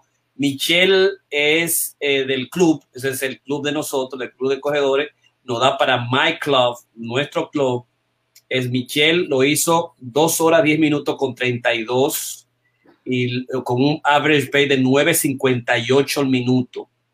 Alex Fermín, dos horas 39 minutos 21 segundos, 12.09 el paso. Karina Rieke, 2.58 335. Jorge Piña, 259-41, 1342. Glenn, Glini Sandino, 318, 1510. Giselle New York, 324, 1534. Solange Blandino, 1657, 342. John Corra, 4 horas 05 minutos, 1842. Lian Aria, 4 horas 07, 1853. Aida Ripley le metió mano al marido, 4 horas 33 con 44, 2053. Ramón Blandino de Yorktown, 437, 2108, 29. Esas son las, el medio maratón de Manhattan, que es el que está acá. Entonces, la número uno de las hembras, Michelle, número dos de las hembras, Karina, y la tercera, Glinis. De los hombres, número uno, Alex, Jorge y John fueron los más o menos los, los ganadores. Y no está en relación a la edad, ¿no? No está en la relación a la edad. La son la edad, digamos, cada quien va a ser número uno. O sea, Ramón Blandino sería número uno en su área. Eh, no sé qué edad tiene John. Eh, va a depender de la edad, ¿no? Pero aquí, sin, digamos, con las numeraciones que nos dan, pero cada quien va a estar en su, edad, porque eso, lo, eso lo, digamos, lo ideal. Así que esos son los, números de, lo que ha sido las, la, el, recién terminado medio maratón. Tenemos una pregunta aquí y es, dice Johnny Hernández que Kenya's Kibiwat Candy won the Valencia Half Marathon on Sunday and broke the half marathon world record time in the process. Candy finished the race in 52-32. No, pero eso es viejo. O sea, ah. Eso es viejo. El medio maratón está en 57-32 y lo hizo Kibiwot Candy, pero lo hizo en el medio maratón en octubre, no el domingo pasado. O sea, parece que él miró rápidamente, se metió y chequeó y le salió el domingo. Pero Kibiwot, porque no es posible que pueda repetir 57-32. Ramón, busca eso a ver. Kibiwot Candy del 2020, desde el año pasado, en Valencia, y el medio, el medio maratón lo hizo él en 57-32, eh, que es la información, digamos, que yo di, y obviamente eh, eh, Helio Kipchoge, 2 horas 01. Eh, esas más o menos son los números en términos de lo que es la velocidad. Pero me, parece que Kibi Watch Candy no fue este domingo, sino fue en Valencia, creo que en octubre, por ahí, en septiembre, octubre, que, que, lo, que lo ganó ella. Eh, eh, digamos que es, y lo conseguiste, Kiwi What Candy, con K, Candy Valencia, por eso, en Valencia, España, yo recuerdo que la, la vi, pero esa es, esa es la medida que se ha mantenido hasta ahora. Exacto, Candy, Keyboard Candy, Valencia, y eso fue Kibo Candy 58. Déjame ver si, si me dice aquí. Eh, hey, look, it's your heater. Eh. Déjame apuntarlo. Diciembre 6 es la, fue el reporte de ellos. Eh, 20, Valencia, Valencia no es hasta octubre. Valencia es en octubre 21, pienso. Ok. Valencia Half Marathon lo, aquí está la información, pero sí, va a ser el 24 de octubre, no, esto no, este domingo no hubo, es el 24 de octubre de este año, el, 20, el Valencia Nuevo. Tú puedes referirte al, al del 20. Al 20, o sea, el, al 20 fue que ella ganó, hizo la marca 57-32. Eh, que ella lo haya corrido en el mismo, en el mismo época, todavía, en la misma tiempo, todavía se mantiene la, la, la marca 57-32. Así que, señores, eh, él dijo que es lo mismo. Ok, es lo mismo. Perfecto. Entonces, este, Ramón, ¿alguna intervención final? ¿Algún comentario? Karina. Yo pienso que es suficiente. Es recordarles que las clases número dos, la clase número dos del jueves que viene, jueves 8 de abril, que es correr veloz y la locomoción humana, perdón, la velocidad de correr y los 15 leyes de entrenamiento de Arthur Newton y del doctor Ting, aumentar un poquito más las leyes. Eso lo voy a tratar yo. Coach Ramón va a bajar la velocidad de carrera a campo travieso y Coach Karina la carrera de progresión y la sesión del Farley. Esas son las temas que vamos a tratar en la lección número 2. Recordarle que este domingo, en la intervalo que vamos a hacer es sencillo. Una, una milla de calentamiento en un intervalo de 400 suave. Tra una, tres minutos descansando, 400, tres minutos descansando, tres minutos descansando, suave. Y te debe medir más o menos aproximadamente. Y terminamos con una milla que serán tres millas. Esa es la clínica de velocidad que nosotros vamos a hacer. Esa es la clínica de intervalo que vamos a hacer. Y eso es lo que nos va a ayudar a aumentar posteriormente en el noviembre. Vamos a ver, o sea, vamos a este mes y vamos a ver cómo vamos a, cómo vamos a cambiar nuestro medio maratón y vamos a cambiar nuestro maratón simplemente con utilizar ese intervalo como lo utilizó Van Inster desde 1955 a partir de los 60, 70, 80 la gente, todo el mundo lo que utiliza intervalo para trabajar su, eh, su velocidad, sus minutos, su segundo. Así que muchísimas gracias, buenas noches y nos vemos en la próxima, eh, tanto con Ramón y Karina. Bye bye.